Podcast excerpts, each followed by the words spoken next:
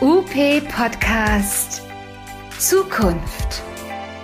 Im Grunde sind hier drei oder vier Sektoren, die arbeiten alle schön nebeneinander her. Der Arzt hat eigentlich auch keine richtige Ausbildung, was Hilfsmittel angeht. Das Sanitätshaus hat wiederum die entsprechende Kompetenz, was die Hilfsmittel angeht, weiß aber in der Regel nicht, was die Therapeuten vor Ort machen. Und der Therapeut weiß super, wie er den Patienten therapieren soll, weiß aber nicht die Brücke zu dem Sanitätshaus bzw. zum Hilfsmittel.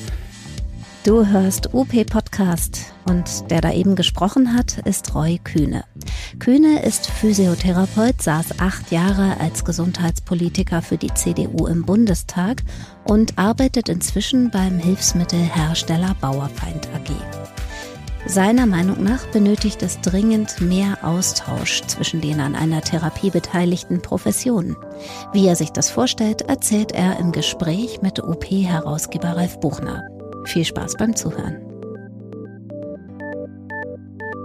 Herzlich willkommen. Heute habe ich das große Glück, dass Roy Kühne zu Besuch gekommen ist. Hallo Roy. Ja, hallo Ralf, schön mal wieder hier zu sein. Ja, und äh, Roy und ich kennen uns seit zehn Jahren. Du, du warst im Bundestag, du warst Abgeordneter zwei Legislaturperioden, hast maßgeblich das Thema Heilmittel nach vorne gebracht und hast dafür gesorgt, dass Heil- und Hilfsmittel sozusagen formal mal getrennt betrachtet werden konnten. Das wurde ja früher mal in einen Topf geschmissen.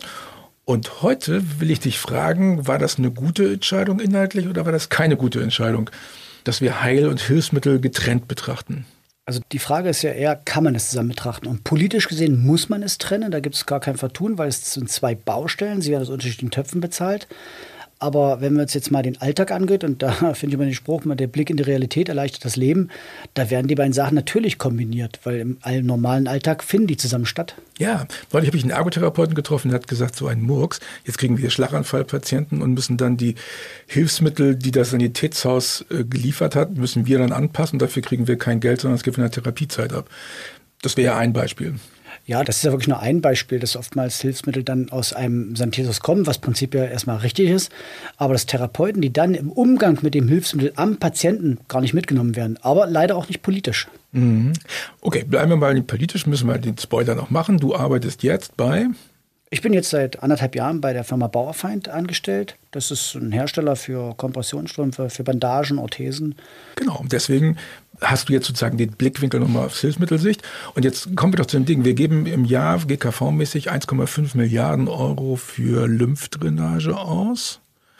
Manuelle Lymphdrainage, manchmal ja ganz lange und dauerhaft. Und ich habe neulich einen Bericht von der Barmer Ersatzkasse gelesen, der schon ein bisschen älter ist. Die sagen, nur 30 Prozent der Leute, die Kompressionsstrümpfe brauchen, kriegen auch Kompressionsstrümpfe. Insofern wäre es ja eigentlich sinnvoll, wenn die Leute, die Lymphdrainage machen, hinterher auch die Kompressionsstrümpfe anmessen und versorgen. Ist das ein Case, den es gibt? ja, absolut. Das war das Institut für Wirtschaftlichkeit und Qualitätssicherung der Krankenkassen, die diese, das ist ja 30 Prozent, ist ja die angenommene Dunkelziffer. Ich glaube, die offizielle Ziffer liegt bei 17 Prozent.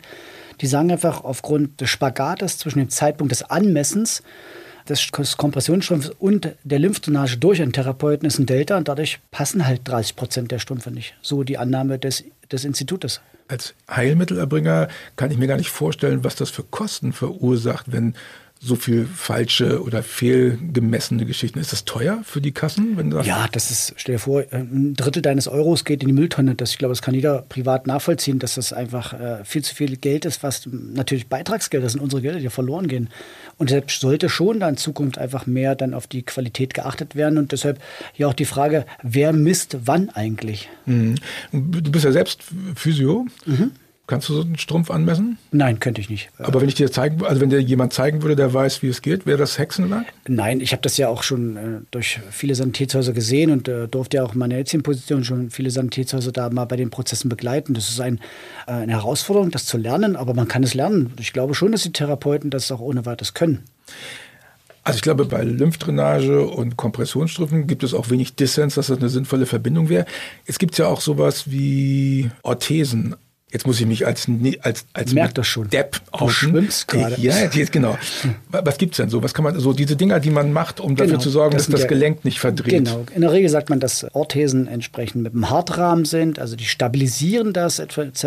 und äh, Bandagen ja mal ganz oberflächlich mehr oder weniger eine Kompression, einen gewissen Zug erarbeiten und dadurch ebenfalls über das Gewebe eine äh, Stabilisierung erfolgt. Jetzt habe ich noch nie erlebt, dass ein Heilmittelerbringer sagt, ey, du brauchst eine Orthese. Wieso nicht? Ja, das, ich glaube, das hat viel mit der Vergangenheit zu tun, denn oftmals wird und wurde gelehrt, dass ja Bandagen oder Orthesen ja irgendwie zur Retardierung, also zur Muskelreduzierung beitragen, sie beschränken und man will wieder zu dem Ursprungszustand ja zurückkehren. Das ist ja das Ziel, was Therapeuten ja auch haben. Und äh, da ist oftmals das Hilfsmittel, die Bandage und Orthese, passt da nicht wirklich in die Vorstellungswelt eines Therapeuten, dass sie durchaus auch im Prozess der Genesung eine wichtige Rolle spielen könnte. Aber wie kriegt man das jetzt zusammen? Das heißt, wir haben da Möglichkeiten, Therapie zu verbessern, Therapieergebnisse schneller zu kriegen mit Hilfe von Orthesen und Bandagen. Genau. Aber wir nutzen ja. das nicht, weil wir irgendwie Kommunikationsdefizite haben. Oder was es, ist? Nee, das ist, ich glaube nicht, dass das ein Kommunikation, das ist einfach ein Wissensdefizit. Äh, ich glaube, viele Therapeuten kennen sich mit entsprechenden Hilfsmitteln gar nicht aus. Also die wissen nicht um, den, um die Wirkweise eines, eines Kompressionsstrumpfes, dass da verschiedenste Abschnitte sind, zum Beispiel verschiedenste Wirkweisen, gerade bei maßgefertigten Kompressionsstrümpfen.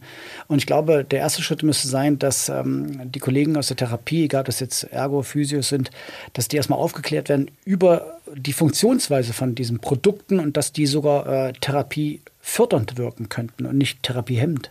Ja, also äh, meine Brille ist auch ein Hilfsmittel, oder? Ja, das ist ja genau der Punkt. Äh, Hilfsmittel dienen entweder im Prozess der Genesung, ein, also als sogenannter Katalysator, also sind dann der Booster, ich sage mal der Therapiebooster, oder sie sollen ein Defizit, was strukturiert für die Zukunft einfach vorhanden ist, wie zum Beispiel deine Brille, Ausgleich der Schwäche der Augen.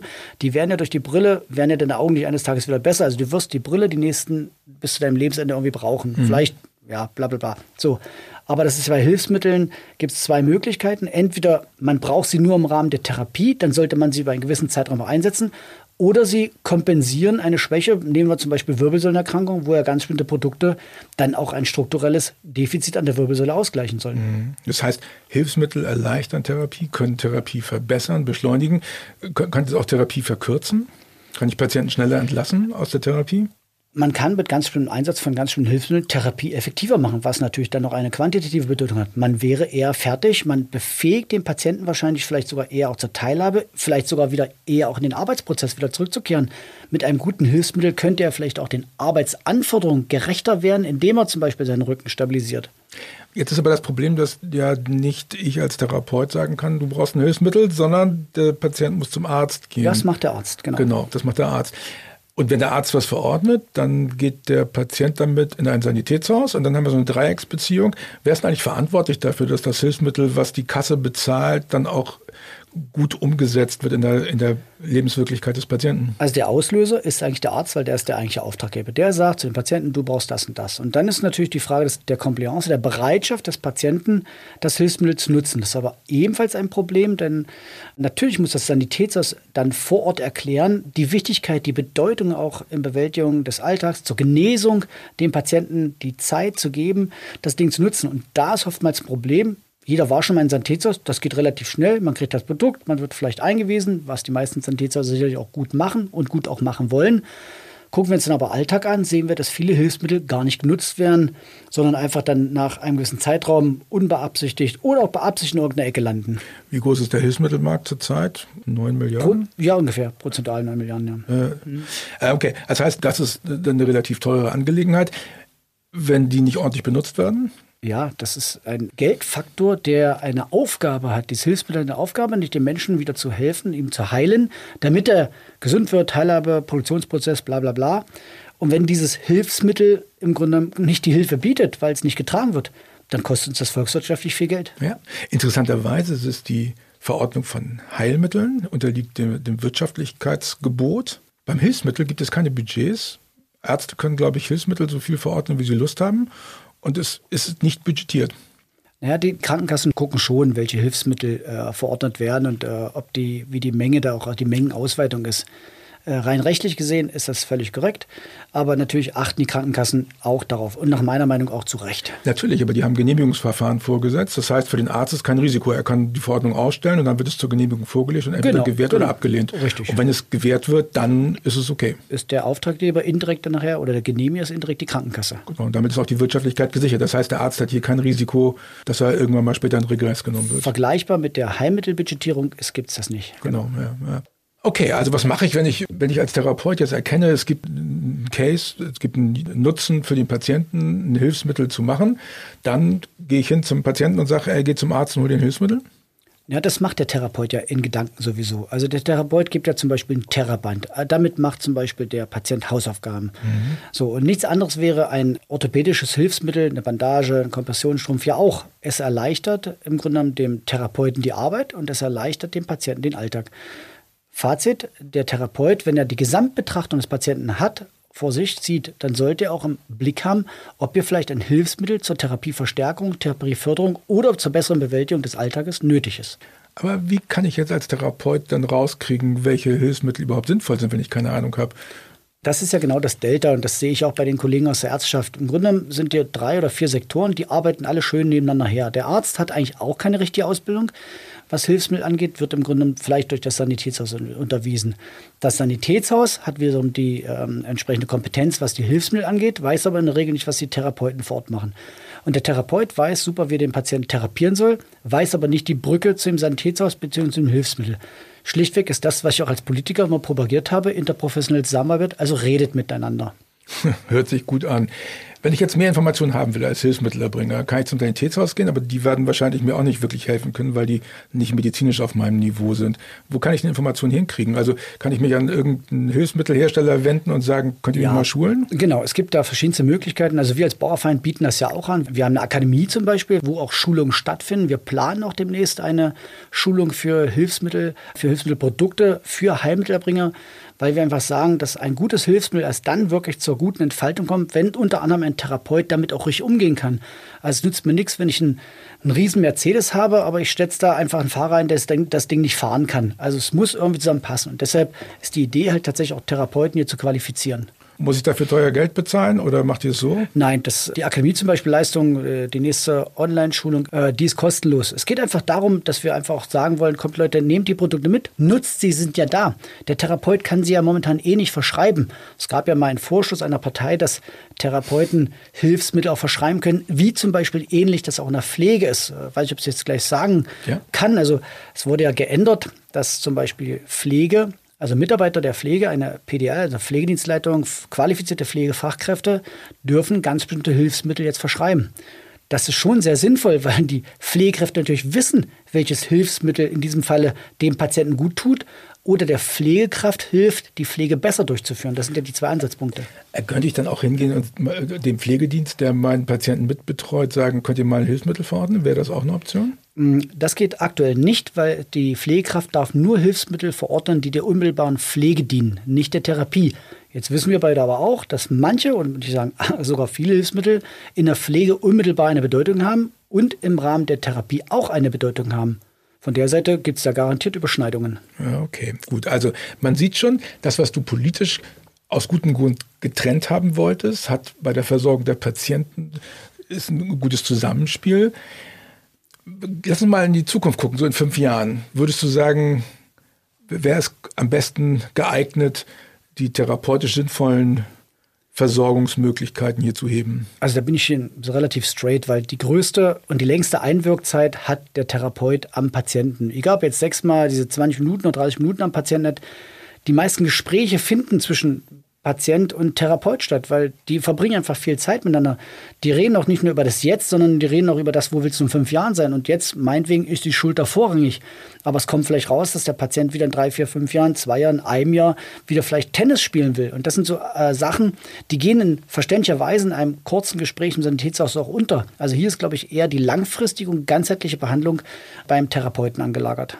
Ja, da müsste ja eigentlich müssten die Hilfsmittel sortiert werden, indikationsbezogen, so wie wir das auch bei den Heilmitteln kennen, dass man weiß, bei welchem Heilmittel macht welche, welches Hilfsmittel irgendeinen Sinn oder kann man das indikationsbezogen sortieren? Ab, absolut, das halte ich sogar für sinnvoll, weil manche Hilfsmittel würden ja, und das hatten wir ja vorhin schon ganz kurz, sogar äh, eine Heilmittelanwendung wirklich veredeln. Ich sag's mal so, das Sahnehäubchen der Therapie ist dann ein entsprechendes Hilfsmittel dazu und der Patient wäre vielleicht sogar in einem Rahmen seiner akut oder aktuell stattfindenden Behandlung vielleicht sogar zufriedener, weil er schmerzfreier therapiert werden kann, weil er besseres äh, Bewegungsgefühl hat.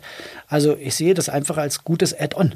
Ja, wir können es mal konkret machen. Also wenn ich zum Beispiel jemanden habe in der G-Schule und ich merke, der ist unsicher und ich gebe ihm so einen Rollator an die Hand. Ja. Ist das therapeutisch sinnvoll? Ja, klar. Das sehen wir bei Schlaganfallpatienten oder äh, Gehwagen zum Beispiel mhm. bei neurologischen Patienten. Aber auch wenn wir Instabilitäten haben über ganz bestimmte Bandagen im Kniebereich, mhm. wo wir ganz bestimmte Faszienzüge auslösen, die Therapeuten tapen das dann zum Beispiel im Alltag. Das kann man auch durch eine entsprechende Bandage herstellen. Nur, dass sie dann halt ganzheitlich wirkt, beziehungsweise am Patienten dranbleibt. Und man schafft die Sicherheit, die der Patient braucht, um selbst mitmachen zu können und nicht ängstlich sich lieber nicht bewegen, weil er Angst hat, er macht was kaputt. Genau, das ist ja einer der Punkte, die ein Hilfsmittel auch auslösen. Sie geben Sicherheit dem Patienten, der weiß, ich habe jetzt ein Hilfsmittel, das hilft mir und damit hat er ein ganz anderes Selbstvertrauen in die Tätigkeit. Und ich glaube, beide Seiten gehen mit einer guten Hilfsmittelbegleitung einfach sicherer in die Therapie rein. Mhm. Das heißt, eigentlich müssten die Heilmittelerbringer sowieso schon in der Berufsausbildung das Thema Hilfsmittel noch ein bisschen verstärkt bekommen und müssten das Recht haben, Hilfsmittel na, abgeben zu können, mindestens am besten verordnen zu können, so wie das die Leute in der Pflege auch haben. Das wäre ein politisches Statement, also eine politische Forderung, die man ja stellen könnte an den Gesetzgeber. Ne? Ja, das dürfte doch nicht das Problem sein, weil meistens wird das Hilfsmittel sowieso verordnet vom Arzt. Mhm. So, also man nimmt dem Arzt, der ja wirklich auch in Deutschland berechtigt unter einer Überlastung klagt, äh, dann einfach mal so ein bisschen was, wo man sagt, hier Arzt, können wir dich entlassen und entlasten. Und äh, der Therapeut guckt dann, welches Hilfsmittel wirklich individuell zum Patienten passt, weil Anforderungen, vielleicht sind Sportler, vielleicht ist kein Sportler, der ist 75. Also das, das Matching ist, glaube ich, sogar besser. Und dann auch logischerweise in Zusammenarbeit mit dem Sanitätshaus. Mhm. Wie sieht das aus? Glaubst du nicht, dass die Ärzte Alarm schreien, Zeta Mortio schreien, wenn jetzt die Therapeuten sagen, wir wollen auch Hilfsmittel verordnen?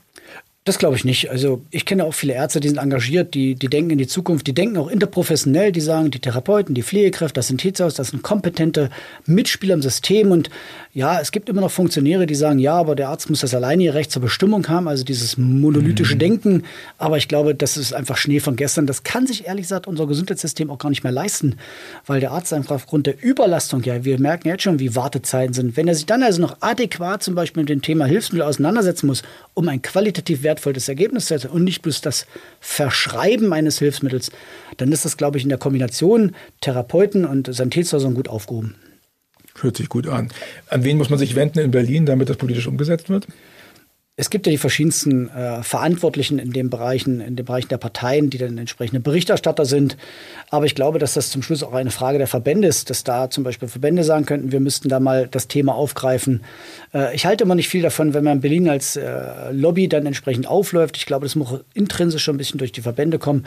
Ich denke, da müssen auch neue Wege beschritten werden. Aber letztendlich muss dem, die Politik in Berlin den Mut aufbringen, neue Wege zu gehen und dann natürlich mit entsprechend mit den Krankenkassen zusammen die Vorlagen schaffen.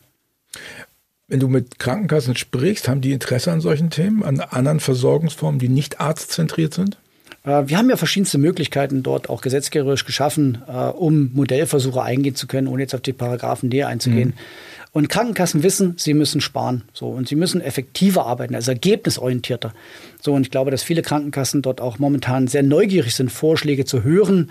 Äh, wir haben nicht zum Schluss auch den äh, gemeinsamen Bundesausschuss. Nicht umsonst wurde das Werkzeug des Innovationsausschusses gegründet. Ich glaube, da ist momentan viel Musik drin und ich kann eigentlich nur jeden nur begrüßen, Klammer auf, auch ermutigen, mit äh, Vorgängen, mit Modellen auf Krankenkassen zuzugehen.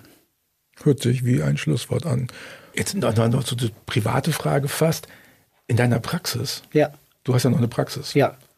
Macht ihr das? Nutzt ihr Hilfsmittel? Ja, ja, ja. Wir gehen, also wir gehen ganz gezielt auch ähm, mit dem Patienten in diese Diskussion hinein und fragen, wenn zum Beispiel ein Patient nach einer Knieoperation zu uns kommt und der hat nichts, dann mhm. fragen wir ganz gezielt, warum hat er nichts? Und wir haben ein wirklich ein gutes Verhältnis zu den Kollegen aus den Sanitätshäusern bzw. Ärzten. Wir fragen dann gezielt auch den Arzt, warum nicht? Gibt es auch einen Grund? Mhm. Und dann hören wir häufig, ach ja, stimmt, hm, habe ich gar nicht drüber nachgedacht. Ja, du weißt ja, wie das bei mir ist und es geht alles schnell, schnell, schnell und ich verstehe das auch. Ja, aber hast eine Idee. Mhm. Also deshalb meine ich ja zum Schluss, dieser Dialog zwischen den Leistungserbringern muss besser werden und ich glaube, dann können wir auch im Interesse des Patienten das voranbringen, das Thema. Und wer es nicht glaubt, fährt nach Nordheim und besucht dich in deiner Praxis. Oh ja, gerne. Okay, alles klar. Vielen Dank, Roy. Ich danke dir. Schön, dass du Zeit hast. Alles Gute für euch. Ciao, danke. ciao. Ciao. Das war UP Podcast, der Podcast rund um Therapie und Praxis. Wir sprechen hier über Praxismanagement, Praxisalltag, über Teamführung und über Fragen zur Zukunft der Heilmitteltherapie. Immer donnerstags kannst du eine neue Folge hören, dort wo du deine Podcasts am liebsten hörst. Folg uns und teil uns auf Instagram oder Facebook und hinterlasse uns deinen Kommentar und deine Bewertung. Bis zum nächsten Mal.